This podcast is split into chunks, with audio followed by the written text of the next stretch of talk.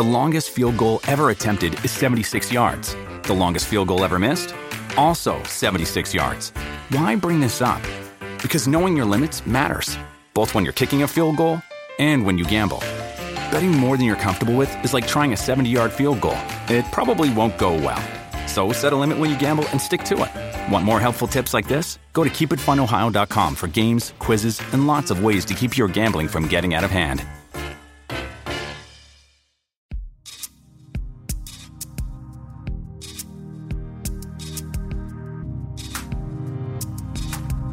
El viaje de cada quien. Un podcast sobre el despertar de la conciencia con Alexis de Anda. Esta es la historia de una niña introvertida y una mujer capaz de hacer reír al Auditorio Nacional. A Sofía le daba miedo que se le apareciera la Virgen hasta que empezó a poner atención a lo que se decía en la iglesia y se hizo atea. Inventó que ya le había bajado para poder convivir con sus compañeras de secundaria y soñaba con hacer un comercial para el Super Bowl. También hablamos del mundo de la publicidad antes del Me Too, convertirnos en los güeyes con los que salimos y cómo cambia el mundo cuando decides ser mamá y tienes que ordeñarte en el baño de un avión. Este es el viaje de Sofía Niño de Rivera. Hola Sofía. Hola Alexis. ¿Cómo estás? Muy bien. Aquí chambeando en puente. Sí, o sea, solo tú, que ya no sabes ni qué día vives. Pues es que el tiempo, el tiempo que es una construcción humana, ¿para qué? Para dominarte, para mantenerte controlado. Y para... Cuando eres comediante, ¿qué más te da? Que sea un lunes o que sea un sábado. Es que es cuando es- eres mamá. Eso es lo Eso es distinto. diferente. Cuando era comediante solamente no me importaba tanto, pero ya de mamá sí es como... Los sábados...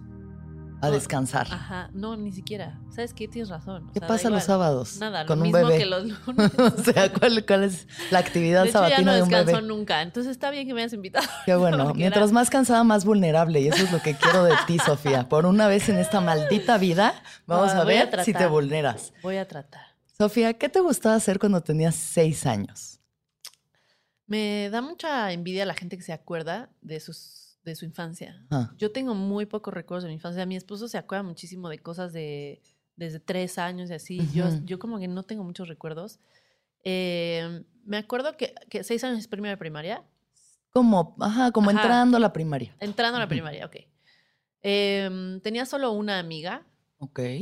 y porque yo no sabía esto en ese entonces, pero yo soy introvertida, pero nadie me lo explicó hasta que yo me lo autoexpliqué a los 30. Entonces como, A los 30 dijiste, ah, ay, ok". con razón me cuesta tanto. Claro, pero chiquita no sabía por qué era como era. Entonces no me gustaba mucho socializar. Mm, Entonces solo tenía una amiga y me volví bastante posesiva con esa amiga. Ajá. O sea, Celosa, loca. O sea, en algún momento me dijo, me voy a ir a París a una escuela y yo, ¿qué? En la primaria la dijo eso. primaria, Ay, sí. Dios. Sí, no, sí. Eh, pero me gustaba bailar. Ujú. Tomaba clases de jazz y siempre me gustó mucho bailar. ¿Te gustaba bailar enfrente de gente o como en tus clases nada más? O sea, ¿te gustaba el show? Eh, Me gustaba, no, pues no teníamos muchos shows a esa edad, pero en mis clases me gustaba mucho y era muy competitiva. En mis clases solamente, en la escuela me valía madres, pero en mis clases sí era, quería estar hasta enfrente y que la maestra siempre dijera como, muy bien. La Sofía". mejor, sí, Pero ¿sabes qué es lo aprobación. peor? Que hasta ahorita soy igual. Cuando Aprobación de la autoridad. Pues sí, o sea, cuando voy a clase de barre, por ejemplo, Ajá. que a veces dicen como, muy bien, Tania, muy bien. Y si Claro no me dicen a mí, yo ¡ah! subo más la pierna, apunto más, ya sabes. Sí. Qué oso. sí. Este, entonces, no, te entiendo. años, Yo la sí. neta soy igual y creo que está chido tener.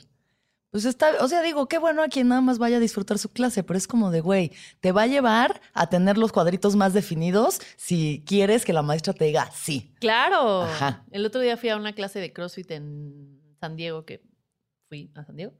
Y número uno no sabía que era un CrossFit gay. Luego después vi la banderita. Ok, o sea, hay CrossFit ok. Sí, sí, específicamente gay. Y luego, pues todos con los que estaba eran hombres, pero eran gays. Y los gays en el ejercicio no siempre son lo más. eh, como un heterosexual que está como muy. No "Ay, son tan, ah", no son sí, tan competitivos. y Sí, son competitivos, pero. Más perras. Ajá, son más perras, son más empoderadas. perras, exactamente. Entonces estaba al lado de mí un, uno que estaba haciendo CrossFit que era gay y estaba compitiendo conmigo. Y yo, no, chava, eso no. va". Y le gané. Entonces para mí, o sea, ese día fue como, ¿qué hiciste en ¿Le San Diego? ganaste? Ganarle a alguien en Le gané a un gay en San Diego. Le gané a un gay. Así es. Entonces así te gustaba bailar. Me gustaba te gustaba bailar. bailar. Y tenías una amiga y eras muy Una posesiva amiga. con tu amiga. Sí, después tuve dos amigas, éramos las tres para todos lados. Era su grupito de tres. ¿Y Sí. quién era la líder de las tres?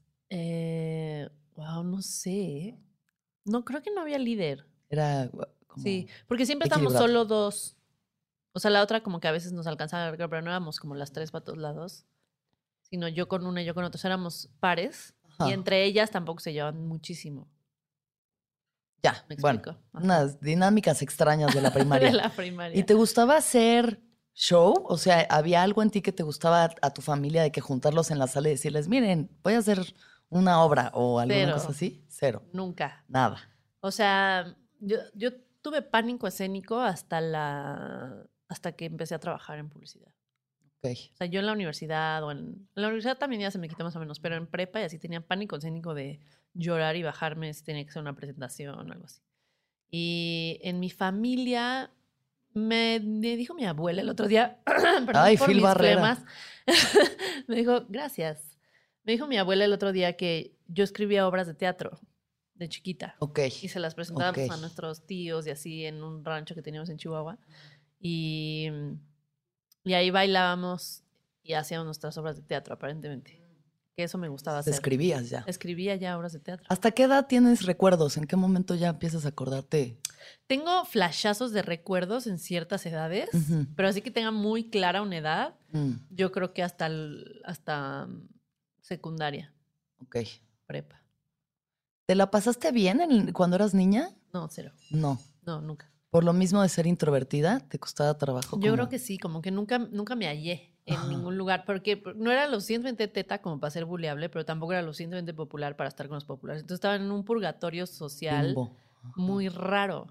Entonces siempre me sentía como, me acuerdo de sentirme enojada todo el tiempo por alguna razón y que no pertenecía, y me pasaban cosas rarísimas. O sea, una vez desmayé a una maestra porque le enseñó una víbora de plástico y la maestra pensó que era de verdad y se desmayó. Y entonces todos en la escuela me estaban molestando de mataste a la maestra y yo no la Y tú maté". en Matilda, así o sea, yo, güey, no te lo juro, no. O me sacaban del salón por cosas que, o sea, nunca me portaba mal ni nada y nunca participaba porque no me sentía lo suficientemente inteligente. O sea, yo pensé que era súper estúpida hasta como la prepa más o menos. ok. Entonces, ok. Yo un día levanté la mano para participar en la clase porque dije, wow, me sé la respuesta, no lo puedo creer. Y levanté la mano y la maestra no me estaba haciendo caso. Y troné los dedos así y la maestra, ¿cómo te atreves a tronarme los dedos? Y me sacó del salón y yo como, o sea, bueno, está bien, así. Me pasaban cosas bien raras. Casi me suspenden porque yo hice que unos niños no se pelearan y pensaban que yo estaba en la pelea. Organizando Ajá, los o sea, eran cosas como, güey, creo que esa escuela no estaba muy bien. Que digamos. Ya, igual y no era el lugar en el que No. tú tenías que estar para florecer Exactamente. en tu Y identidad. estaba en la, en la etapa de la educación, que todavía hay seguramente en las escuelas en México, pero con- de, piensa que todos los niños tienen que aprender igual. Sí, claro. Y Sí, si, que y si no estás aprendiendo, te mandan a un grupo especial. O sea, no es como, entonces ya Ujú. te sientes como. ¿Te mandaron a un grupo. Sí, especial? claro que me mandaron. Me mandaban a es- clases especiales, o sea, como clases extras Ajá. para. Lo que pasó conmigo fue que a mí me dieron de haber metido un año abajo. Ok. Yo era la más chiquita de mi Del- generación. ok, Si, hubiera- ok. si me hubieran metido un año abajo, hubiera podido. O sea, ni siquiera en tu desarrollo estabas todavía. no. Tu cerebro no se había acabado de desarrollar No, y tú ya, ya estaba. aprendiendo álgebra. Y era la más chiquita de en en todo, Físicamente, sí. físicamente y mentalmente y todo. Entonces, pero de eso nos enteramos hasta después que fui a terapia. Ok. ¿Y mm, qué, eh, eh, estuviste en una escuela católica? ¿Vienes de una crianza católica? Estuve en una escuela de monjas gringas y sí era, sí era católica. ¿Y qué opinabas al respecto? Tuve, eh, con la religión tuve una relación muy extraña toda mi vida. O sea, en algún punto, pues toda mi infancia, pues era fuerza. O sea, te me llevaban a misa los domingos y en la escuela catecismo. El catecismo me traumó para siempre porque todo era como, todo es tu culpa. Sí. Sí, el diablo. te- a Sí. mí me dijeron, el diablo te persigue todo el tiempo. Y yo, ya no quiero ir al catecismo. Me acuerdo que me traumé cuando me enseñaron lo de la Virgen de Fátima que se le aparecía a niños. Ah, Y yo todas las noches, por favor, no te me aparezcas, por favor, no te me aparezcas. Si te me apareces, me voy a morir. Esto es terrible. O sea, imagínate que se aparezca una señora flotando, Ay, me muero. que Fátima creo que llora sangre, una de no, esas sí, así que, ah, terrible. Entonces todas estaban como, qué padre que se aparezca. Y yo, no mames, no, es como la llorona. O sea, ¿cómo? No, no, no. Y, Y después... La culpa y todo La eso, ¿no? culpa, tu sí. O sea, culpa, Jesús murió por tus pecados y yo así como, pero yo ni siquiera había nacido. Y todo, todo era culpa, culpa, culpa. Entonces, eh, me acuerdo que me gustaban mucho las obleas Ujú. en la misa y, y Pues- me parecía muy injusto que solo te dieran una. Yo Sí, decía como, sí, o qué sea, miserables. me parece un poco mal El pedo. cuerpo de El Cristo cuerpo- no, no alcanzaba para, no alcanzaba. tanto, estaba flaco. Alcanzaba para todos los domingos, pero solo para una cada una. O sea, siento que... no. Una rebanadita nada más así de piel. Pero luego en la, en la iglesia nos daban, como lo cortaban, supongo que de una hoja, te daban las sobrantes y yo no entendía. O sea, en ese momento no lo razoné porque decía, ay, güey, qué chingón tengo los sobrantes De de mi oblea. de mi oblea. Pero luego pensé como, ¿cómo funciona? O sea, es una hoja de oblea que hacen circulitos y solo los circulitos son el cuerpo de Cristo, pero lo que sobra no es el cuerpo La rebaba no es cuerpo de Cristo. La rebaba ya no. Eso nada más ya para Es que te entretengas en el, en el lunch. Es muy Ajá. extraño. ¿Y, y luego cómo este, empezaste a cuestionar eso? o- Después, por ahí de. mm, creo que en, en prepa, por, por ahí que como de los 15 años más o menos, me mandan a España un verano con una familia de Opus Dei ok. en Oviedo, en un pueblito en España muy bonito. Y era una familia súper buen pedo. O sea, no sentía que yo estaba en un- una secta, ni mucho menos. Eran una familia súper buen pedo que no te querían convertir al Opus Dei nunca. Nada más pues, ellos eran Eran del Opus Dei, eran como 15, entonces Claro. Ahí estaba. Y fui porque iba a haber una peregrinación del Papa. En este entonces era Juan Pablo Juan II. Entonces nos dijeron, van a agarrar un camión de Oviedo y nos vamos a ir a Torbergata, a Italia, a recibir al Papa Juan Pablo II. Entonces yo iba con cuatro, en cuatro camiones, puras mujeres y todas del Opus Dei. Había unas que no eran del Opus Dei, pero casi todas eran del Opus Dei. Y entonces te hacían, no te hacían rosario. Es como, supongo que la secta es como, si no quieres, no, pero aquí vamos Pero a estar es matando que una cabra. sí, Ajá, sí, Exacto. sí. Entonces, o sea, si te quieres asomar, está bien. Entonces, al final, a los 15 que eres súper maleable, que Sí, así. Quieres pertenecer a lo que sea. Claro, Ajá, claro. Ajá. tenía 15, 17, algo, algo así. Y este. Y ahí rezando el rosario en el camión. Yo no lo A rezaba, pero las Torre- escuchaba. ¿Cómo se llamaba? Torbergata. Torbergata. Y entonces te, te leían un librito de José María Escribá, que es el padre de Opus Dei. de- o sea, todo esto lo sé porque ve- ves cómo me metieron toda la cabeza. O sea, sí está Sí, a todo ahí todos, a todos, pero cada Y quien tiene día- particularidades. sí. Y hay, hay como niveles en el Opus Dei. Hay numerarias y luego hay ya los meros meros. O sea, tienes que pasar como por. Como si Es fuera. como un esquema piramidal. Es un sí. restaurante, o sea, está el garrotero, el mesero y el gerente. Ok. Entonces, las numerarias son como los garroteros y luego ya puede ser mesero, luego puede ser gerente. Y todo se trata de convertir a gente. O sea, es- es- Sí, piramidal total. total, total. Sí. Pero sin dinero. O para, para ti, eh, solo sí, para ellos. Exacto. Por eso, piramidal, te digo. Exacto, claro, claro, piramidal. claro. Entonces, me acuerdo que en algún momento ya, o sea, se me metió toda la cabeza y según yo, tuve una alucinación.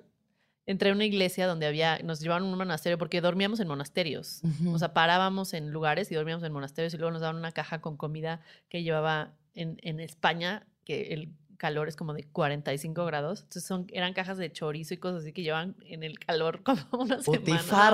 No, de hueva. sudada. Y este... Y ¿Qué fue entonces, tu visión? A mi visión, entré a la iglesia y había un Cristo todo de oro, porque sabemos que la iglesia es Tiene varo. Tiene varo. y este colgado así como de la pared, saliendo de la pared. Yo estaba ahí y según yo, como que parpadeó y me vio, ¿no? Entonces salí y yo le dije a una de las monjas, este, le dije, tuve una visión y yo debería ser del Opus Dei, porque me lo dijo ese señor de Dorado que está Tras. entonces, aparte yo ahí recé, checa esto, me iba a bajar y tenía un chingo de cólico. Iba a llegar a Torbergata, que era, era, es una universidad y era una explanada gigante, el campus, y iban a ir puros jóvenes de todas partes del mundo y nos íbamos a quedar a dormir ahí en, en como sleeping bags y así. Entonces yo decía, si me baja, esto va a estar de la chingada. Entonces yo recé porque no me bajara. Y que por lo menos que se esperaba que acabara esto. Y se esperó. No, Y yo milagros. dije, ¿sabes? Se te no, empezaron a cumplir los milagros. Los milagros. Entonces yo fui con una de las monjas y le dije, yo tuve una llamada y debería ser del Opus Dei porque... Y afortunadamente se le prendió el foco a esa señora y me dijo, mira, eh, no. Wow. Sí. El tercer milagro El se tercer cumplió. milagro se cumplió. Dijo, mira, yo creo que espérate, estás muy chiquita, eh, vamos a ver cómo funciona tu vida y luego ya averiguo si quieres ser sí. Y yo, o sea, ¿qué pedo con tus mensajeros? Dios, yo estoy queriendo entrar a tu secta y no me dejan. ¿Qué está pasando aquí? Entonces ya me fui, regresé, crecí y dije, bendito Wow. sea Dios que no existe, que no me dejaron entrar al Opus Dei. Cabrón. Y luego ya me volví atea. Y después de eso, ¿cómo te volviste atea? Empecé a razonar, o sea, empecé a escuchar la- la- lo que leían los padres en las iglesias. Y yo, esto es una ridiculez. O sea, ¿qué es esto? ¿Qué es esto? Y yo quería preguntar, o sea, me parece una mamada que en las iglesias, en las misas, no haya sesión de preguntas y respuestas. claro. Es como, güey, me estás leyendo esto, pero yo tengo una duda, o sea, ¿por qué no te puedo cuestionar? Y, y cada vez me empezó a, sonar más ridículo y más ridículo y más como que era una parte, o sea, entre más lo estudias y entre más sabes, yo creo que más te cuestionas y más dices, ok, esto es una pendeja. Y ahí fue cuando dije, esto es una pendejada. Entonces, ¿no total, tuviste un total". momento de alguna tragedia que dijiste, Dios no existe porque Cero, ¿cómo no, pueden no. pasar estas cosas? No, no, no. Solo fue una cosa Fue racional intelectual, de sí, que, a es ver, el 100%. Sí, esto a ver, no esto, no, esto no está funcionando. O sea, esto no Ah. tiene sentido. Todas las guerras son por religión. O sea, me parece m- como muy interesante muchas religiones, lo que tienen como columna vertebral, tanto el budismo, el judaísmo, el, del judaísmo aprendí mucho también ahora que fui a Israel. O sea, hay muchas cosas que tienen todas que me parecen muy interesantes, pero no necesariamente tiene por qué ser religioso, sino más como Dogma. espiritual, dogma, exacto. Sí, claro. Al Entonces- final creo que se trata de Sí. sé chido, Exacto. buena onda con los demás, o sea, como que no Mm, mates banda. Exacto. Básico, Lo básico. O sea, lo básico. O sea, sé buen pedo, nada más. Ajá. Sé buena onda. Sí, como sí. que así debería de ser ya. Y ya, y ya. Entonces, y entre más veía que salían religiones, la cientología, la, yo decía, ok, así está el pedo. O sea, si yo mañana digo, este árbol es el que tenemos que venerar porque este árbol es Dios, me van a seguir alguien. Claro. Porque siempre hay gente que tiene un vacío que está tratando de llenar. Entonces, Así funcionan los Así esquemas funcionan. piramidales, que son pequeñas religiones. O sea, es- Exacto. tú crees en este producto milagro que es. está hecho de unos hongos de quién sabe dónde en China. Y, güey, véndelo cabrón, trae banda que lo venda y vas a ver cómo esto va a ser la respuesta a todas tus ansiedades todo, existenciales. sí. Entonces, o sea, no es que. No, no, soy atea, no soy atea en sí, porque los ateos no creen en absolutamente nada, sino más bien, yo creo que hay un güey que hizo como un. No es una religión, porque no, sino. No me acuerdo cómo se llamaba, pero decía: Yo soy un. eh, podría ser. Podría. Todo, todo Una podría ser. O sea, I'm a possibilian, de hecho es. O sea, sí, pues puede que sí exista, puede que no exista algo más allá de nosotros, que yo creo que sí, pero no necesariamente tiene que ser. ni Tú nunca Dios, has ni tenido como una experiencia, eh, o sea, más allá de cuando el Cristo dorado te guiñó el ojo, ¿no has tenido Tengo- ninguna tengo experiencia así experiencias-? Sí, claro. Ah, Pero no necesariamente tiene que ver con un ser que está en el cielo claro. Blanco, aparentemente, en algunas iglesias y moreno en otras iglesias. Sí. Eh, o sea, sí he tenido muchas como, digamos, conexiones energéticas y espirituales, sin duda. Pero de ahí que, a que yo lo lleve a que es algo religioso. Claro. Pero sí creo. ¿Qué- ¿Alguna que te haya pasado? Eh, son muy chiquitas, o sea, son como... Yo creo que todo lo que te pasa es por la energía que pones afuera. Sí. O sea, todo lo atraes. Eso sí realmente lo creo. Entonces son cositas. O sea, yo sí he notado que si yo amanezco de mal humor y sigo de mal humor y todo el tiempo estoy de mal humor, todo me empieza a pasar mal. Porque todo, pues, es como imán. Y e igual lo contrario. Si estoy en otro tipo de canal energético, es como, ah, ok, me están pasando cosas chingonas. Resuenan las Y como frecuencias. cuando, cuando estoy en un buen canal como positivo, aunque me pasen cosas malas, lo, le puedo dar la vuelta como las veo. Claro. Entonces, eso está chingón. O sea, todo ese tipo de cosas sí me pasan todo el tiempo. ¿Tú crees que como comediante eres un instrumento para que información más elevada pase a través de ti para ser repartida a la masa? No lo creo así, pero yo sí creo que soy. supongo que encontré uno de los dones que con el que nací, que me haya dado quien sea que esté encargado del departamento de los dones cuando se reparten Sí. esas cosas. Y gracias a eso puedo, porque me han dicho que inspiro a otras personas a decir, ah, no mames, eso está chingón, o "Eh, tenía un mal día y me mejoraste el día, o arruinaste mi vida para siempre. Todo ese tipo También. de cosas. Sí, de todo, de todo. Hacia los dos lados. Exacto. Entonces, retomando un poco, regresemos. Secundaria. ¿Qué tal? Qué mal la pasé en secundaria. Mal. Muy mal. Todo mal. Todo mal. Es que te digo que como yo, Incomodidad absoluta. como yo siempre me veía más chiquita y siempre, todo más chiquita, to- todas las viejas ya tenían todo lo que se requiere para ser popular. Chichis, nalgas, pelo, amigas. Y tú, pelona, Y yo, pelo toda todo. calva. Plana y Calva, y chichis. Andrógina completamente. completamente. Y luego, como en algún momento lo dije en, en algún show, eh, me cortó mi mamá el pelo como hombre Ajá, y, no, y, y sí parecía hombre y me saludaban de mano los hombres. Y, o sea, Terrible. digamos que no tuve novio to- una buena época. Y los que sí, pues eran muy raros. O sea, como, ah, chance son gays porque les está gustando una que parece Chavo. niño. Un integrante de UF. Exacto, exacto. Entonces la pasé muy mal en secundaria y estaba muy enojada. Y a todas ya les había bajado y a mí no. O sea, fue muy extraño. Yo en algún momento tuve que, empecé a mentir de que me había bajado Ya. como para convivir. Claro. Pues Sí. sí, es que de por sí es una Sí, etapa horrible. Horrible. con Pero aparte yo no sabía cómo cosas- funcionaba ese pedo. Entonces yo nomás decía que me... O sea, me acuerdo que una vez nos fuimos a Malinalco, no sé, chingados, varias niñas de la escuela y me invitaron. Entonces ahí estábamos todas y yo estaba como... Porque yo veía que unas decían, puta, tengo muchísimo cólico y vomitaban, les dolía la cabeza y yo... "Chingados, En esto". posesión satánica. Sí, sí. Y yo así como, sí, a mí también me está bajando. y yo, pero a mí no, a mí no me duele tanto la cabeza ni, pero sí, a mí también me está bajando y todas, ah, sí, ok, X. Y luego nos metimos a la alberca y empezamos a jugar como caballitos cuando te subes en, en, en una amiga y empiezas a jugar como luchas de caballito. Ujú, Entonces me subo a una y me dice, oye, pero a ti no bajando, porque en esa época no había Tampax. Ya. Entonces me sí. dijo, a ti no te está bajando. Y yo, como, tipo, estás en mi cuello, güey. no quiero que me sangres, Sí. pero como yo no sabía cómo funciona ese pedo, a ti no está bajando. Y yo, eh, no, o sea, sí, ya casi no. Es muy poquito. yo no entendía por qué ella estaba tan Difícil. preocupada. Claro, y como que- yo no, y, y por qué estaba yo en la alberca y yo, ¿por qué no te puedes meter en la alberca? O sea, no enten- yo no entendía. Era súper pendeja en esa época. Ay. Sí, entonces, este, digamos que, o sea, tuve que fingir muchas veces para, pa- para ser sentir que era, sí, sí. Y luego ya realmente me bajó. Y, ya, Ya, y ojalá dije- pudiera seguir mintiendo de esto. Y yo así como, esto era lo que tenía tanta prisa de que me pasara, no mames. Sí. Sí. ¿Y en qué momento empiezas como ya quitarte esta incomodidad? ¿Ese enojo se fue o se convirtió en otra cosa?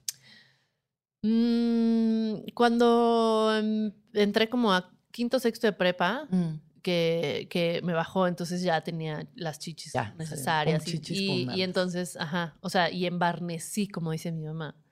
Entonces empecé a ser un poco más popular y ya las populares, que eran super mean girls, super Sí. mean girls, medio me aceptaban, pero no al 100. O sea, era como, sí te aceptamos, pero te hacemos culeradas de repente. Ya, Como, sí, eras bueno. la Lindsay Lohan del Sí, grupo. Era la Ajá. Lindsay Lohan del, del grupo. Ahí, que para mí era, o sea, el objetivo siempre en la escuela había sido como ser popular. Y luego cuando llegué Claro. a ser popular dije, ni siquiera está tan padre. Pero ahí más o menos empecé a tener un poco de más seguridad en mí misma. Y entré a la universidad y ya se me abrió mucho más las porque dije, ah, ok, o sea, hay otro mundo que no es solo mi prepa y entonces, es- pero estamos padre. Y ahí empecé a, como estudié comunicación y sí me gustaba y demás, y al mismo tiempo trabajé en publicidad cuando estudiaba, Sí. Se me fue abriendo el mundo cada vez más y cada vez más. O sea, querías ser publicista desde que Desde estabas en- siempre, desde sí. siempre, eso lo tenías claro. Sí, porque ¿Alguien quería... en tu familia es publicista? o? No, pero yo veía, yo me gusta mucho el americano Ok. y veía los comerciales de Super Bowl y yo decía, yo voy a hacer un comercial de Super Bowl. Ok. Y luego me di cuenta que en mi puta vida hubiera podido hacer un comercial del Super Bowl. Así estudié en publicidad 25 años. Sí, Eso lo hacen como directores de cine así. no, además desde. México es como, güey, ni hay Super Bowl. O sea, ¿de qué estás hablando? Tendrías que ir a vivir a Estados Unidos y luego de ahí. Mira, nada es imposible, piedra. ¿eh? En uno de estos En años te vamos a ver ahí sí, sí, promocionando Carl's Jr. y Eso estaría chingón. lavando un coche así con una hamburguesa. Mm. Pero en esa época era, mu- o sea, no había lo que es ahora el mercado latino en Estados Unidos. Sí, sí, estaba, estaba la muy todavía. difícil, sí, estaba muy difícil pensar que un día te ibas a ir a Estados Unidos a hacer lo que sea. Pero tenías un sueño Pero tenía un sueño. y lo perseguiste. Lo perseguí y luego dije, qué pendejo sueño, lo voy a cambiar. Eh, Mientras, es- mientras hiciste publicidad, o sea, seguramente que hubo un momento donde dijiste a huevo, esto es lo mío, me sí, encanta. no, varios años. Ajá. Varios años estuve muy contenta con ¿Te lo gustaba? ¿Te gustaba el mundo mucho. oficinista? ¿Te gustaba como Es que el mundo de la publicidad no es tan oficinista, sobre todo el creativo, porque yo estaba en redacción, en, era copy de, de las agencias. Entonces ahí lo que ahorita viendo en retrospectiva era súper machista ese pedo. O sea, yo... El qué bueno que no existía el Me Too en esa época, porque nadie podría estar en publicidad. No, Nadie. no, en nada, en, En nada. nada, Nadie en podría nada, estar en nada. Estaríamos Sí. todos en la calle llorando porque yo me acuerdo que había obviamente muchísimos más hombres que mujeres, sobre todo en creativos, sobre todo en redacción. Y todas las veces que nos sentábamos a pelotear era albur, albur, albur, albur, albur, todo el tiempo. Y yo me tuve que hacer súper macha para entrarle al pedo. O sea, yo me tuve que hacer vato Claro. para que me respetaran, para que me dejaran entrar en el Para juego, poder para, opinar, que me... sí. Sí, para poder opinar. Sí. Entonces yo era muy agresiva. O sea, yo era muy de cállate, pendejo. Yo era muy así, porque pues así eran ellos y dije, pues chingue su madre. Claro. Y la mayoría de las mujeres que estaban en- o en producción o en creativo eran igual. O sea, había muy pocas que eran como super cuties y como muy femeninas. Y las que sí, las respetaban bastante, pero, o sea, más bien no las metían al juego del álbum ni nada, Sí. pero tampoco así que digas cuánto crecieron, no. Sí, no contaba tanto su opinión. Entonces, viendo en retrospectiva, es como, puta, qué pinche era ese mundo, qué pinche era. Oh, güey. horrible. sí, Y eran, sí, no, sí, eran unas cosas horribles. Entonces, me gustaba mucho el, el, toda la parte creativa, o sea, como que me llegara un brief y decir, tenemos que comunicar esto. Ujú. ¿Cómo se les ocurre? Entonces, estar pensando en comerciales de televisión, comerciales de radio, y poco a poco fui creciendo.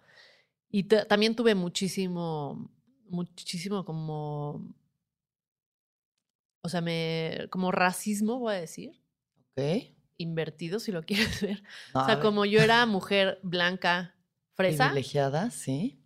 no tuve que picar piedra mucho más. Claro. Porque o sea, todo el mundo era como, esta vieja pendeja, ¿qué? Esta niña fresa que Esta seguro la fresa, metieron, exacto. su papi la metió a eso. Exacto. Que nadie sabía que yo ganaba dos mil pesos al mes porque eso era lo que le pagaban los trainees. Eh, entonces me discriminaban mucho por eso. O sea, yo tuve, yo realmente tuve que, que pelearle para que la gente dijera como, ah, mira, no está tan pendeja esta vieja. O sea, sí le entra a este pedo, sí se desvela como todo, sí le chinga como todo, sí se está ganando su lugar en cualquier cosa que estemos peleando. Entonces, eso sí me pasó un chingo. Pero yo, toda mi vida he sido muy, cuando ya empecé a trabajar, muy, eh, o sea, me enfoco en lo mío y que todos los demás vayan y chinguen a su madre. Sí. Y así lo hice. Yo llegaba yo ni saludaba a nadie. O sea, yo llegaba, hacía mi trabajo, estaba con mi equipo y me iba a mi casa. ¿Crees que dentro de esta cosa como introvertida y no como el miedo a no ser aceptada o como sentir que no encajas, que, en- que para mucha gente eso se traduce como, ah, es bien mamona, güey, Sofía es bien mamona, ¿no? Es como de conocimiento general. Un chingo, sí, sí. Y es como, güey, pues cada quien lidia con sus inseguridades como puede, pero hubo un, un punto en el que lo soltaste y dijiste, ya, así soy, me vale pito lo que piensen, o sigue existiendo como ese, uy, quiero que me acepten. No, desde publicidad lo solté. Ya, ahí Sí. ya se acabó. O sea, yo, mi objetivo era quiero que me acepten intelectualmente. Sí. O sea, quiero que vean que soy inteligente, que sí pongo cosas sobre la mesa, que sí sé de lo que estoy hablando, que sí le chingo, o sea, que sí tengo que algo, algo que ofrecer como mujer y como creativa. Entonces ahí lo solté. Me valía claro. pito. Había- Socialmente ya, ¿qué, Sí. qué más da lo que O sea, yo me acuerdo que había una vieja en producción en mi primera agencia que era culerísima. Era muy buena, pero era culerísima. O sea, esa vieja sí te la tenías que ganar a pulso. Y yo, al final, nos acabamos siendo amigas porque me la gané con mi trabajo. Y Huevo. porque vio que los, de- los que trabajaban conmigo me empezaban a respetar y a defender y decían como, a ver, denle más cosas a ella porque sabe lo que está haciendo. Entonces, al final, como que para mí ese fue un... No que me aceptara ella, sino que me respetaran hasta Claro, el cierto respeto. punto. Sí, sí, ajá. es que al final, como que ya con la madurez uno entiende que es mejor ser respetado que ser querido por todo el mundo. No, No, O y sea, yo lo que más he aprendido, sobre todo que en, en comedia está el mundo todavía está más cabrón, o sea, la competencia que hay entre los comediantes y también el mal pedo que se tira y el, o sea, es bien difícil. Yo creo que todos los rubros de arte tienen como Claro. cosas. Yo particularmente los comediantes, o no sé si es mi sensación, porque como que la llevo bien con todo el mundo, es que en general hay como buena ondez. Hay- claro que sí siempre hay, está la cizaña, como, Exacto. ¿no? De que a las espaldas de quien sea dices, Sí, ay, sí. es que no sabes lo que hizo no sé quién. Pero en general En siento general que hay buena nos, nos ayudamos. También somos como Sí. banda que se ayuda. Sí, sí, pero a mí luego me han contado historias que digo, ah, no mames.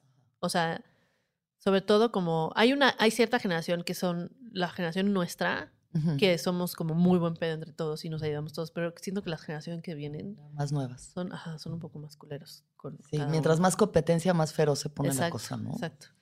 Bueno, Entonces, otra. A ver, quiero- No, ahí yo también fue, o sea, yo siempre he hecho lo mío y pues hay mucha gente que Siempre, dice, qué mamona, sí. qué mamona, qué mamona, y es como, pues, No, güey. pues güey, también abriendo pero- brechas, ¿sabes? Como y aparte con no esa soy mal pedo con nadie, o sea, nunca he sido grosera con nadie, mucho No, menos. para nada. Pero eh, como no soy, como no estoy en todas las fiestas y no voy a todas las pedas y no. No, y además ah, eres sí. muy selectiva con, o sea, si algo tiene el comediante es estas ganas de complacer y entretener y caer bien a todo mundo. Entonces, cuando, pues yo al principio también era de que, ay, no, que todo el mundo le caiga bien y no sé qué, y luego fue como, güey, ya da igual. O sea, chido los que sí, chido los que no, como que buena onda es, no hay pedo, pero pues eso, también cada quien enfoca sus prioridades y, y hasta dónde quieres llegar. Sí. Y lo que yo he notado, por lo menos en la comedia, es que los que más vamos avanzando es banda que se ha enfocado a trabajar, más Exacto. que estar en el hueco en la peda o que estar en no sé qué. Es como, güey, venimos a crear. Es una chamba, o sea, sea, es una chamba. es una chamba. Entonces, supongo tú, como cualquier otra persona que va evolucionando y su conciencia va cambiando, has tenido momentos de crisis de identidad. Un chingo, Sí. sí. O sea, yo creo que hasta a los mm, 28 me dediqué a ser, o sea, me empecé a ser comediante. A los 28 dije, a la chingada todo y voy a ser comediante. ¿Por qué? ¿Traías ya la comedia de antes? ¿O de dónde salió? Del escribir. O sea, yo escribía, sí escribía mucho y escribía en una revista de música que se llamaba La Mosca, que ya no existe. La Mosca en la pared. Escribía cosas de que se llamaban estupideces cotidianas y era muy tipo stand-up. Y cuando estaba en publicidad que dije, este pedo, o sea, está horrible y gano muy mal para las horas que pongo y ya no me gusta estar trabajando para marcas que Sí, vendiendo. solo que- dicen mentiras, Ajá. güey. Es como, no somos naturales, pero di que somos naturalmente deliciosos. Y es como, o sea, Claro, claro. de la chingada. Entonces ahí dije, y me empecé a, cuando estaba en publicidad me empecé a meter a talleres de todo. Como cuando ya quieres cortar y empiezas como a ver qué más hay. Sí. Así estaba yo. Entonces me metí a clases de clown, a clases de guionismo, de teatro, a clases de actuación, a clases de improvisación. O sea, yo me metí a todo, a todo. Y en el clown fue lo que me jaló. Ujú. Porque era, aunque era un personaje, yo creé un personaje que no hablaba, estaba frente a público y lo hacía reír con pura comedia física. Y eso me soltó mucho. Y luego yo siempre he sido fan del stand-up desde, desde hace mucho, porque mi papá como que me metía a, a cosas de comedia Mm. internacionales. Más que yo no crecí tanto con la comedia mexicana, Ujú. sino era más eh, La Tremenda Corte, que es cubana. Este, el Gila es un español, stand-up español. Me ponía Bill Cosby cuando no sab- sabíamos que no, no. drogaba a mujeres. Ujú, ujú. Eh, y así. Entonces yo, yo crecí con eso y me, me importaba más como todo ese tipo de comedia. Yo dije, yo necesito, o sea, algo me llamaba a hacer algo así. Entonces cuando escribí para la revista, lo leía, yo decía, esto puede ser un stand-up. Ujú. Y cuando lo fui a ver a Nueva York en vivo por primera vez el stand-up, porque nunca lo había visto en vivo, dije, esto va a ser a la chingada. Aquí es. Aquí es. Y lo decidí. Entonces ahí, digamos que eso es una crisis de identidad, porque estás como, Claro. soy publicista, pero no, pero sí, pero me voy a salir y ahora qué chingos voy a hacer y el stand-up no existe y nadie me va a ver y ahora qué chingos hacer. Y luego que empezó a moverse la mi carrera y yo creo que hasta, o sea, sentirme cómoda con quién soy y realmente estar segura de quién soy hasta hace como a los 32, 33 apenas. O sea, apenas, apenas. O sea, pasé por todas. Desde, yo era la típica vieja que andaba con alguien y adoptaba la personalidad del güey. Claro, sí. Camaleón codependiente le llamo yo. Un Camaleón camaleón codepende- codependiente. Yo estaba como, si salía con un güey que escalaba, me compraba todo el outfit de escalar, me metía a clases de escalar, o sea, y duraba tipo una semana y luego ya, ¿qué chingas voy a hacer con los zapatos? Y luego, eh, lo que sea, si Sí. era un güey que le encantaba el vino, yo ya sabía todo de vino, o sea, como, sí, ¿cuál sí, es la película? La de Julia Roberts, ¿no? Runaway Bride. Runaway Que Bride. no sabe cómo le gustan los huevos porque es los huevos que le dicen todo, o sea, el revuelto y así. No los huevos físicamente de los hombres, sino los huevos que te comes. ¿no? ¿A quién? ¿A quién sus huevos? Entonces yo era muy así. Ah, Y ya hasta que de- descubrí quién era, dije, ah, no mames, esta soy, entonces ya sé qué quiero, entonces ya sé qué relación quiero, entonces ya sé qué tipo de pareja quiero atraer y ya. sí. Y hasta que conocí a- con el que ahora me casé es como Ah. así. Ahí es donde hizo clic. Pero Sí, tuvo porque que haber yo ya sabía que era. ti. Sí, claro. ¿no? ¿no? y pasé por terapia, meditación, o sea, las todas las que tú quieres, sí, posibles. todas. Yo me graduaba acá, que cortaba con un güey, me graduaba. O sea, yo decía como, esta fue graduación de prepa, esta fue de secundaria, porque cada relación era codependiente o no era la más sana. Ujú. Entonces, en cada relación sanas cosas. O, o Claro. si lo haces sí, pues bien, sí. Sí, son como espejos, que ¿no? son espejos. Entonces yo, cuando me di cuenta de eso, yo hasta me quedé en una relación más tiempo de lo que debía, porque dije, yo no me voy de aquí hasta que no arregle todo lo que este güey me está reflejando, porque está muy fácil decir como, Contigo. no, esto es- ajá, claro. conmigo. Entonces cada vez que pasaba algo, yo no le echaba la culpa a él, sino yo decía, ahorita vengo, me iba a meditar y decía, ok. Entonces así lo fui sanando, sanando dentro de mí, hasta que ya un día que fue la gota que derramó el vaso, dije, se acabó, cortamos. Mm, Y ahí te juro, dije, güey, alguien lléveme a una, a celebrar mi graduación. huevo. O sea, porque lo trabajé tanto este pedo, güey. Sí, Y ya después de ese, me casé. ya lo conocí. Cuando lo conocí. Qué bien, es que, digo, creo que parte del movimiento feminista es un poco también darse cuenta de eso, de que no vienes aquí a completar a un güey o a buscar, como, No, no. ¿sabes? Cómo impulsarlo. Entonces, sigue tus sueños, Sí. sánate, o Ujú. sea, todos traemos un chingo de heridas y de cosas bien raras, y las relaciones son buenas para ir sanando también. Claro. Y yo nunca sea, fui alguien que todo el tiempo estaba buscando una relación. O sea, me invitaban a salir, cosas así, yo iba, pero no era alguien que. Yo sí me enfocaba mucho en lo que estaba haciendo. Y más Claro. cuando me decidí ser comediante, era como, este es mi pedo y pues quien se una, está chido. Sí. Sí. Porque luego también están todas esas historias que nos cuentan de, es que una mujer tan fuerte es muy difícil que encuentres a un hombre. Sí. es que con esas cosas que tú dices, pues, quién sabe quién se vaya a rifar. sí. Y es como, güey. O no, y es sea, verdad, es verdad, sobre todo en este país, que hay muchos hombres que no pueden. Claro. No, Pero totalmente. es justo o sea, con los que no debes de estar. Exacto, o es que sea, pues es no se trata güey, de estar con alguien que le intimide tu Exacto. grandeza, ¿no? O sea, es- Exacto. Entonces, no, güey, bye. Vamos. Entonces, ¿qué consejo le darías a las jóvenes mujeres empoderadas que están ahí afuera pensando, ¿dónde está el amor?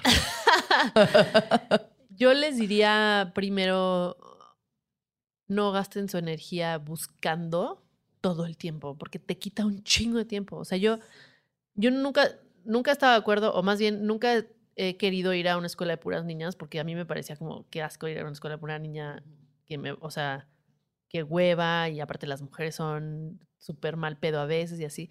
Y así pensaba antes, y conforme fui creciendo dije, si yo ido a una escuela de puras niñas, me hubiera enfocado muchísimo más en estudiar, Claro.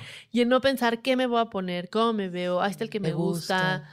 Te quita un chingo de tiempo, Mm, un chingo de energía. Entonces, yo digo que la energía que estén usando para buscar, si la enfocan a otro lado, van a ver el, la cantidad de cosas que pueden lograr para ustedes mismas. Sí, se abren los caminos. Te abre muy cabrón. O sea, te quita un chingo de tiempo. O sea, yo, mi abuela, que se divorció en una época donde nadie se divorciaba y era una revolucionaria y vivía, vivía sola y así, yo nunca le conocí un novio después de mi abuelo, ni un novio, ni un esposo, nada. O sea, yo siempre la veía sola, sola, sola.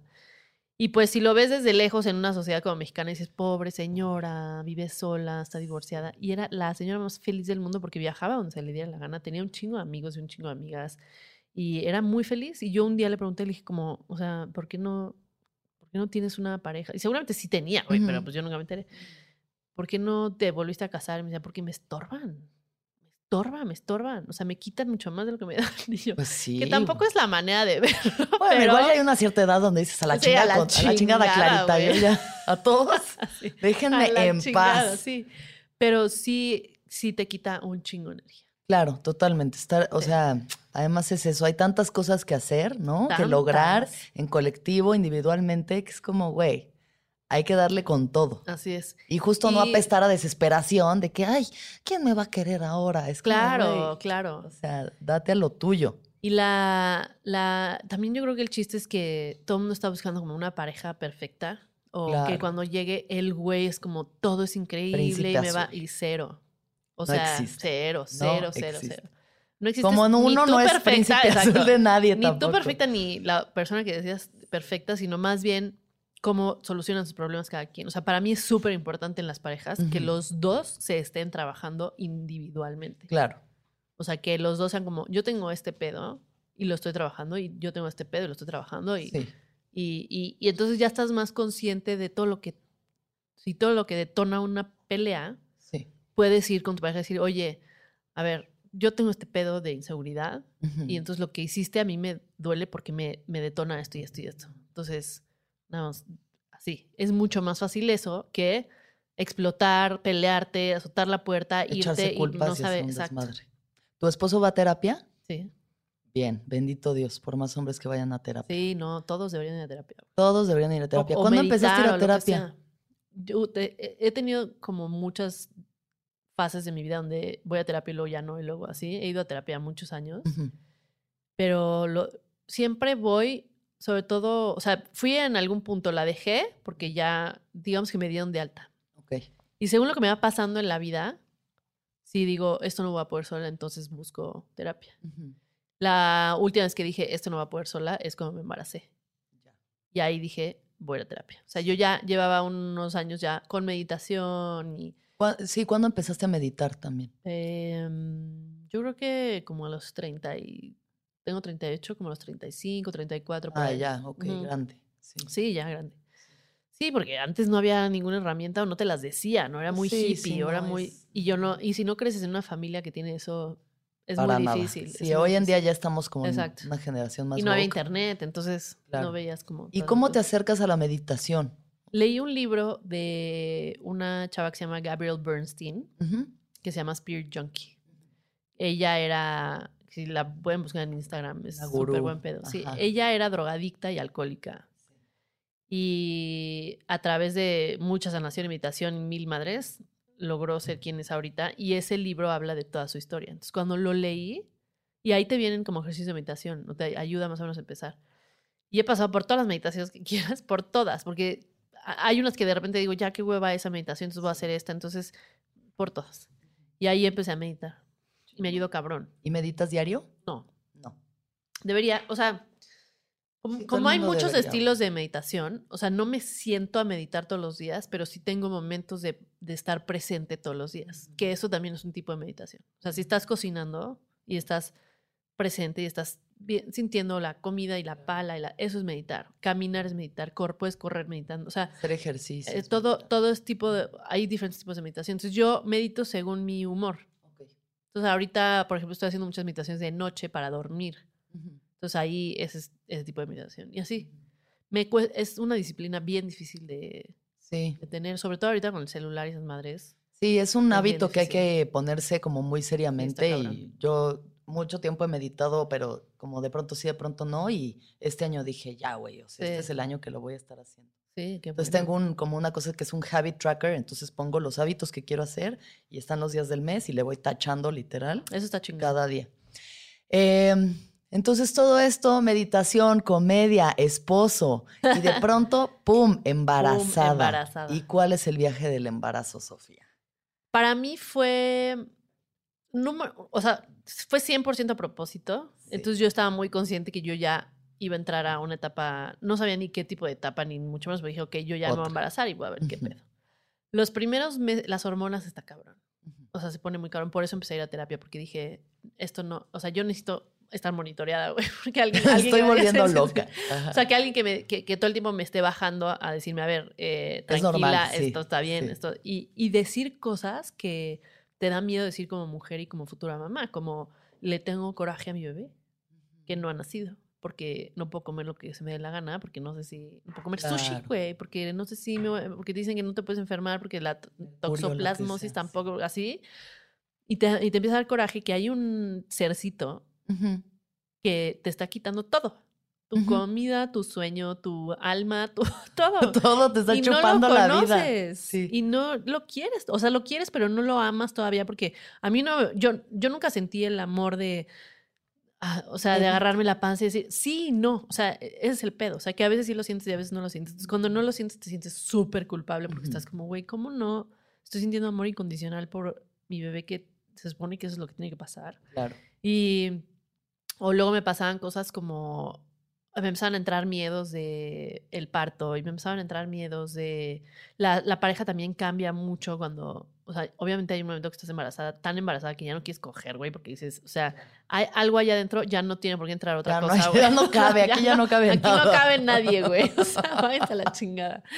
Y eso también afecta a una relación. Claro. Y también hablar de esos miedos con tu pareja, porque te da como miedo decirle como, "Ah, este, me estoy sintiendo culpable de esto y esto. y-". O sea, porque no quieres que tu pareja piense que eres una, que te estás volviendo lo que vas a ser la peor mamá o cosas así. Entonces necesitas a alguien profesional que te pueda ir guía. guiando según lo que te está pasando. Claro. Y yo encontré un terapeuta increíble que me da terapia cognitivo-conductual, que es una terapia muy racional, Ujú. Que te va quitando los hábitos mentales. O sea, es mucho, no es O como... sea, como que le dices las cosas que estás pensando. Y te dice, mira, la mente funciona así. Ok. Y los hábitos mentales funcionan así.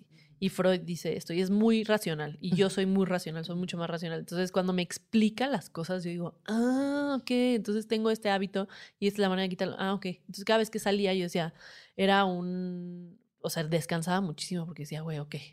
Cada semana yo llegaba cada martes arañando las Está paredes y salía y decía, ah, qué buen pedo. Es que eso es la terapia. Digo, Claro. tal vez en un caso más exaltado con el embarazo, pero güey, Sí, sí, sí. eso es, o sea. No, lo primero que hice cuando, cuando tuve a mi bebé a las dos semanas fue ir a terapia.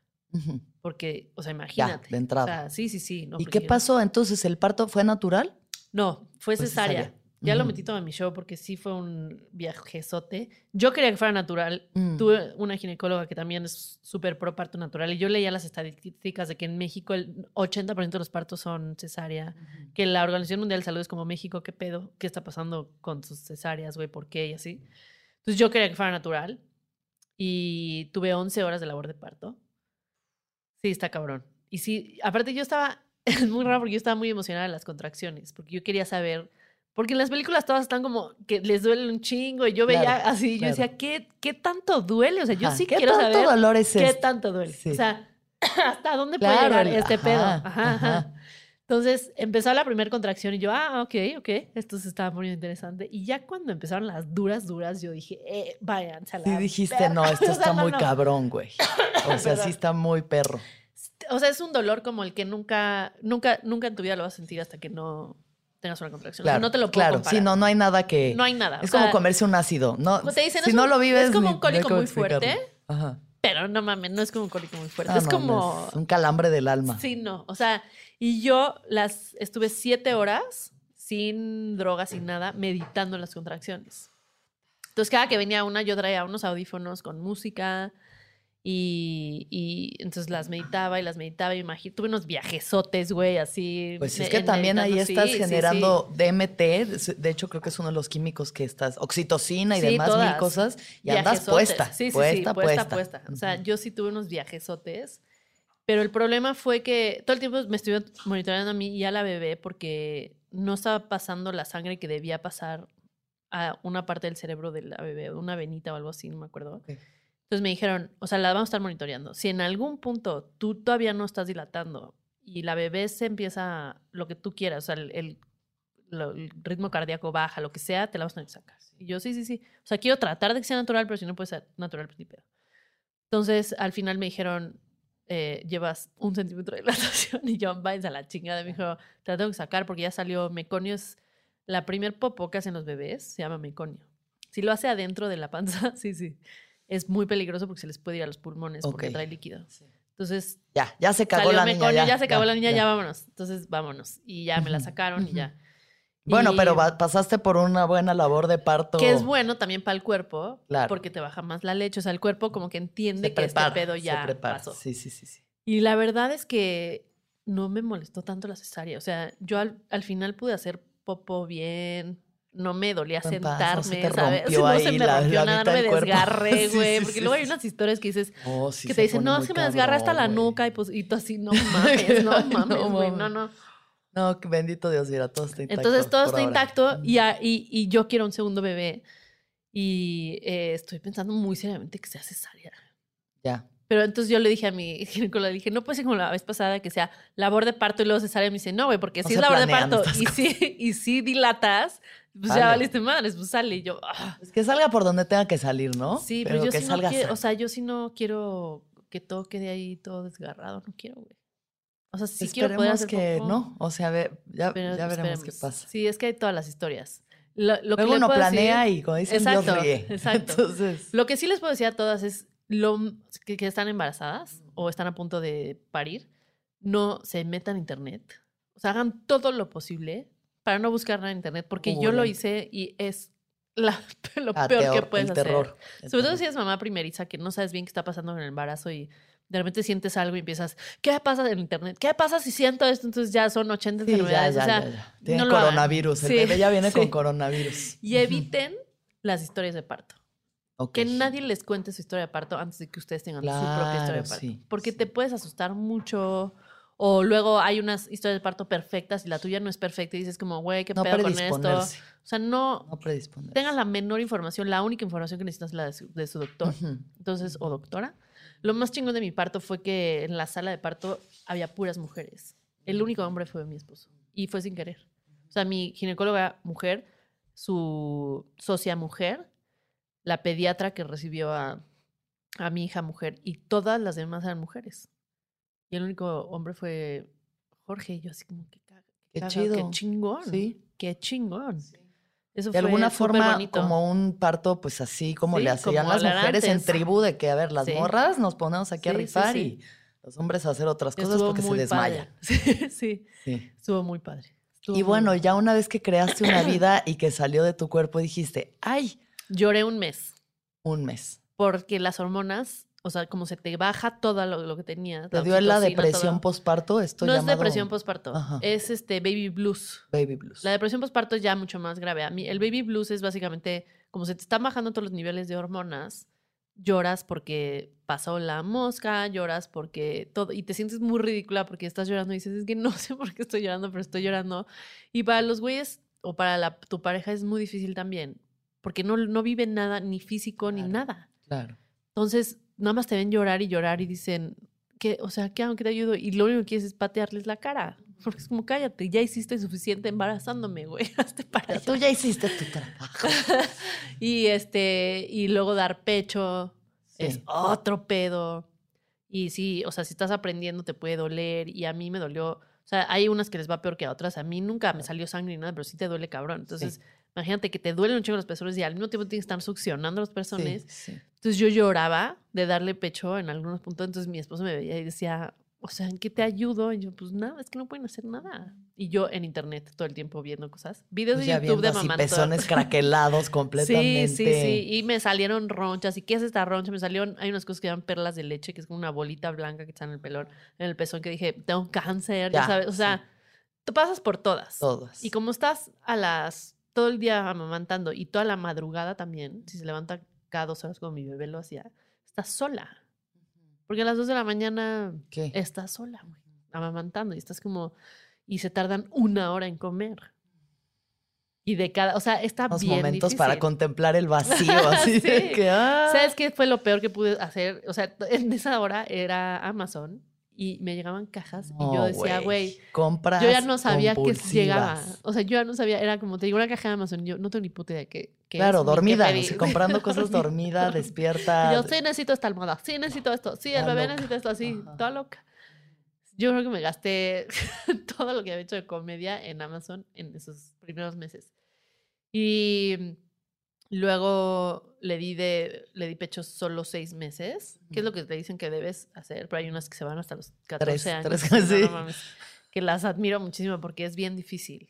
Sí. O sea, es muy esclavizante. a mí me urge amamantar porque te chupas. Dicen que te, chupas, así te cabrón, y chupas güey, cabrón. eh, que me urge. Eso sí es verdad. Eso sí es Pero verdad, creo te que no- la manera no es buscando No, no, jóvenes fíjate. que me. que te sí, no. sí. No, sí te chupas. No, que me chupe las chichis, pues, pero yo creo mejor. Sí. Organic way. Y luego yo me volví muy obsesiva en hacer un banco de leche. Entonces te sacas leche y la congelas para por si lo que tú quieras. Yo tenía leche y leche congelada, o sea, sacaba cosas de mi Queen ibas a Sí, sí, poner no, ya. yo ya, o sea, y me sobró mucha. Y cuando ya dejé de dar leche, todavía mucha leche congelada y llegó un momento que mi bebé ya no la quería. Yo tenía un chingo de leche congelada. Y que las que saben lo que es, o sea, el trabajo que cuesta tener leche, te dicen como, güey. Entonces yo buscando así de a quién se lo puedo regalar, hasta pensé en gatos. Le hablé a una Ah. amiga y yo, no se lo puedo como dar a gatos callejeros. O sea, me dicen, no, güey, porque se pueden enfermar. Y yo, hasta madre. O sea, y entonces llegó un momento que le dije a mi esposo, tírala tú. porque yo no la puedo tirar. O sea, ya había No puedo, caducado. sí. O sea, me esperé hasta Ya, que ya estaba, caducara. ya estaba Y cortada. dije, quítala, quítala, o sea, tírala tuya, yo no la puedo tirar. Y, y, y tírala cuando yo no me dé cuenta. O sea, quiero un día abrir el congelador y que ya no Ya, esté. ya lo estoy. No, sí Todo tu bien esfuerzo ahí con la bomba pegada. Una- un día, nunca me dio mastitis, que es cuando se te inflaman las chichis horrible y te duele horrible. Hasta como los cinco meses que me fui a Boston sin mi bebé, pero yo to- todavía seguía amamantando. Entonces te tienes que sacar porque, porque el- cuerpo, como Claro, que tú lo necesita, programas. sí. Entonces te dice, ya, ya pasaron Ya. cuatro horas, le toca y se llenan. Entonces yo llevaba mi máquina y en, en el avión había donde conectar la máquina y todo, pero nunca te succiona como te succiona un bebé. Entonces sí medio me sacaba y medio, medio decían las chichis, decían como, ok, no me voy a inflamar tanto, pero güey, eh, ¿qué pedo? Está bien. Y tuve que ir al baño del avión a ordeñarme, Claro. como vaca. Sí. Y salía leche por todos lados. Perdón si alguien estaba en ese vuelo que entró al baño y dijo, Momento, ¿qué está pasando aquí? ¿Por qué está todo empañado, sucio el vidrio? Esa era mi leche materna. Y este y fue un viaje difícil porque yo estaba en un partido de béisbol chupando así y de repente es como, güey, ahorita vengo ir a sacar leche, más- güey. Sí, pues las vicisitudes de la maternidad. Y traté de rescatar esa leche y ponerla en bolsas, congelarla. En el hotel me la congelaron. Compré una hielera para llevármela a México. Estás loca. Y llegó la hielera y tantito descongela la leche. Y si se descongela tantito ya no la puedes volver a... O sea, Desperdiciando leche a lo loco, a lo loco. pendejo. Que ya Pero- buscando un becerro, hay algo. ¿A quién le doy esto, por favor? Así, así.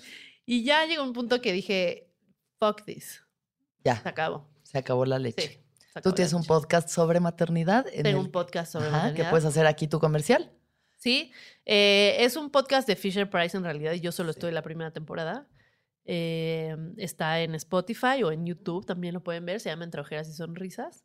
Y ha sido un- una experiencia muy padre porque he conocido a otras mamás y demás y que hablan de este tipo de cosas. De lo real que es. De lo real y- que es. Y, y hablado con gente. y Sí, sí. caótico que Y hablado con gente que no quiere tener hijos también, Huevo. porque también eso está chingón. Claro. Y, y así estaba muy padre. ¿Qué has aprendido de ser madre? ¿Qué ha cambiado en ti? Eh, todo. O sea, yo ya no puedo ver ni películas ni series con niños que les pasen cosas. O sea, me, me volví... Lo, para mí, gráficamente, lo que es ser mamá es que te abren el pecho, te sacan el corazón y ahí te lo dejan. Entonces, está afuera todo el tiempo.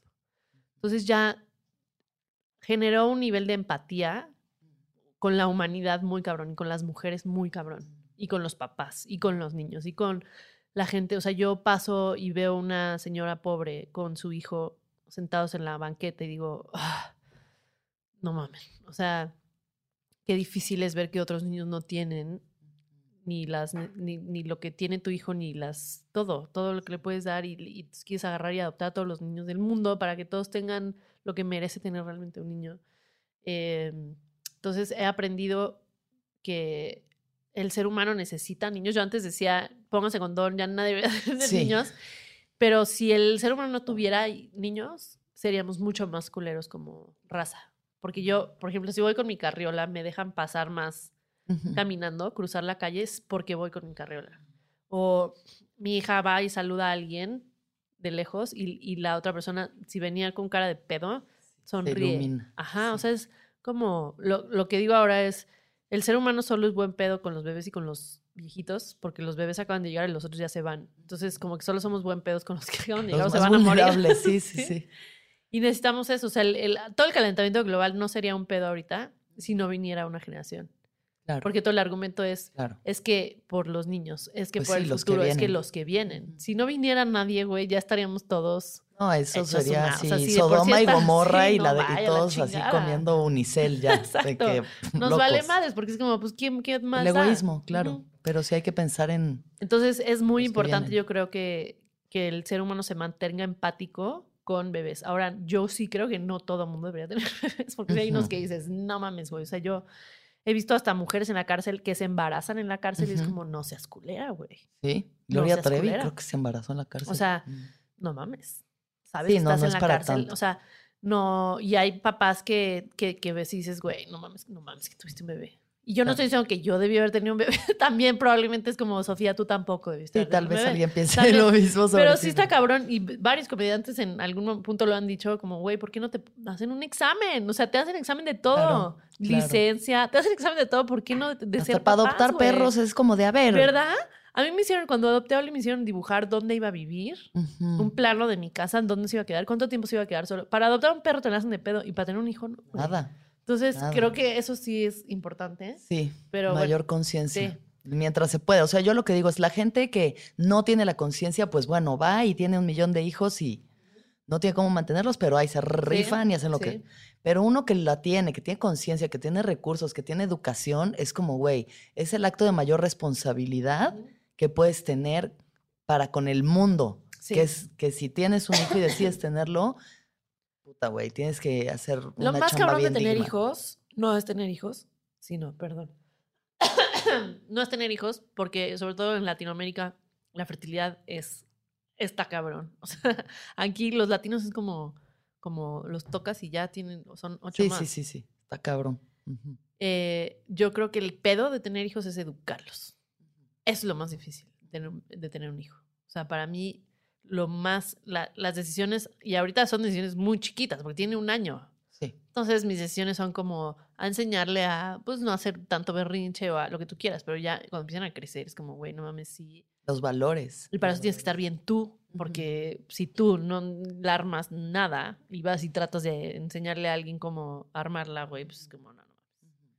Entonces, he aprendido mucho también de humildad, de dejar ir, cabrón. O sea, de tienes control cero sobre las cosas. O sea, un bebé nunca tiene una rutina. Por más que tratas de poner una rutina, todos los días es diferente porque ya se despertó antes de lo que debía, entonces va a desayunar. Entonces, to- es todo un tema.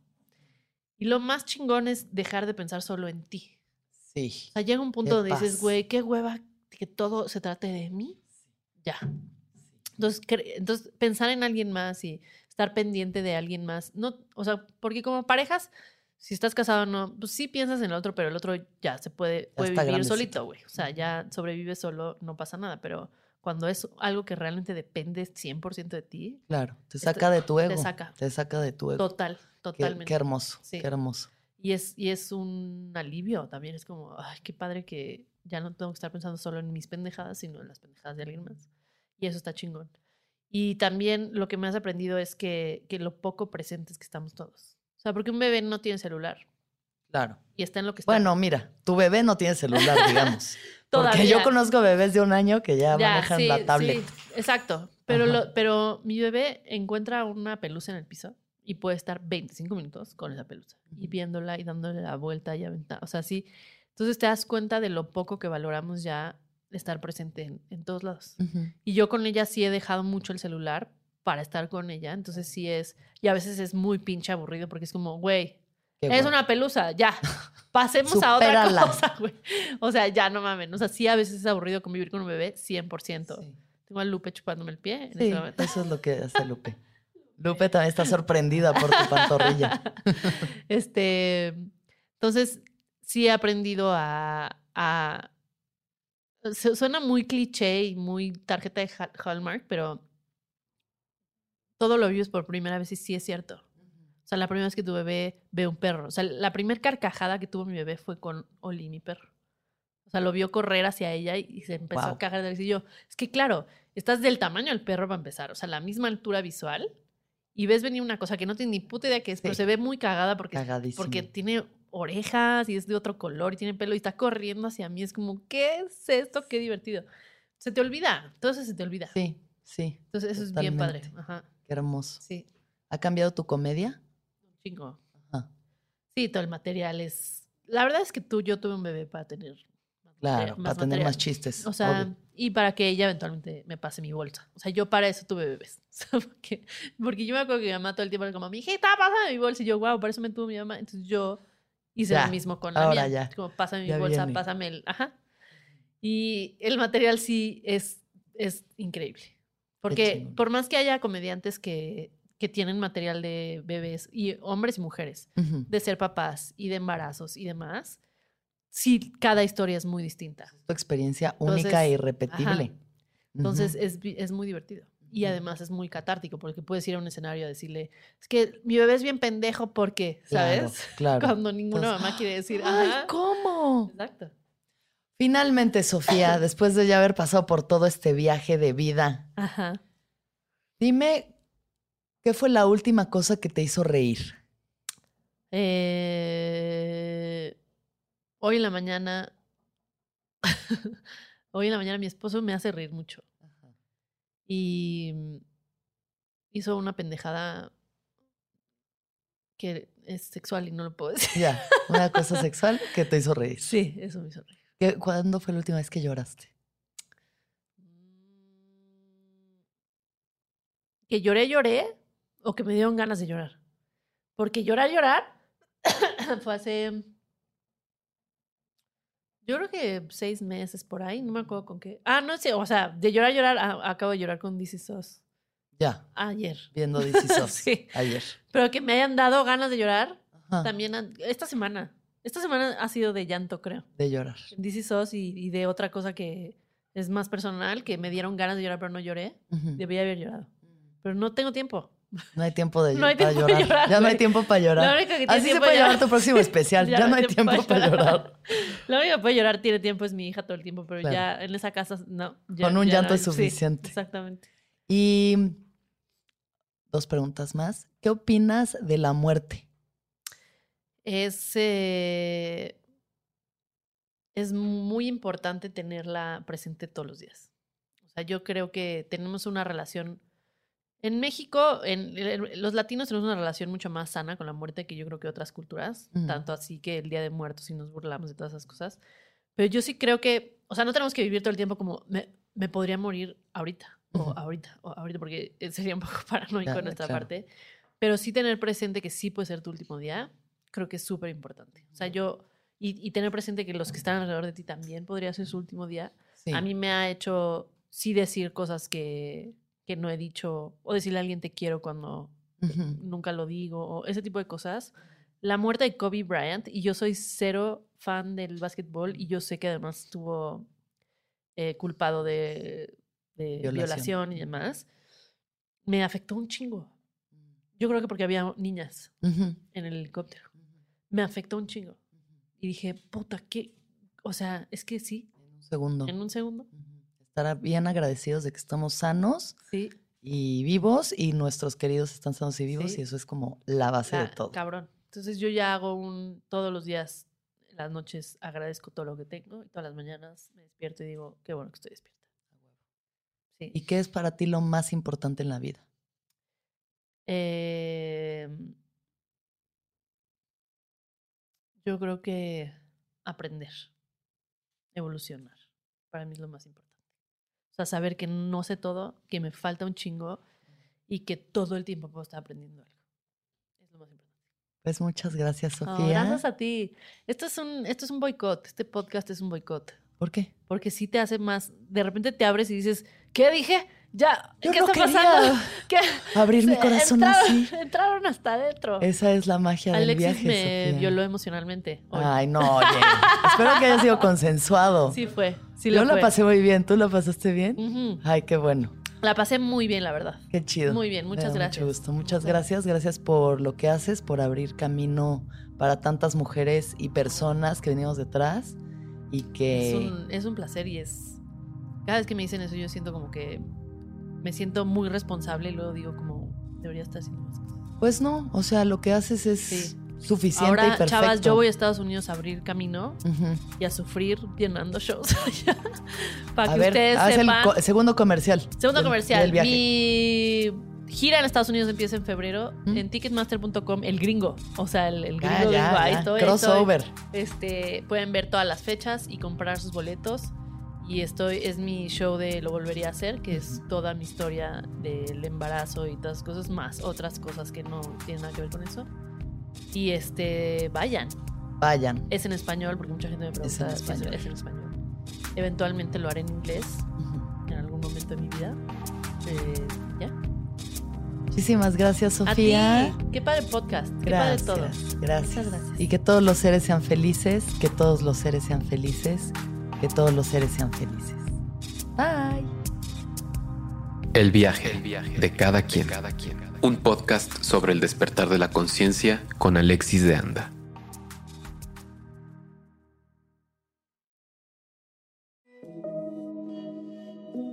Hola, soy Roxana Castaños, una apasionada de la meditación y de todos los temas que nos llevan a una transformación espiritual, y te invito a escuchar Intención del Día, un podcast de Sonoro para dirigir tu energía hacia un propósito de bienestar.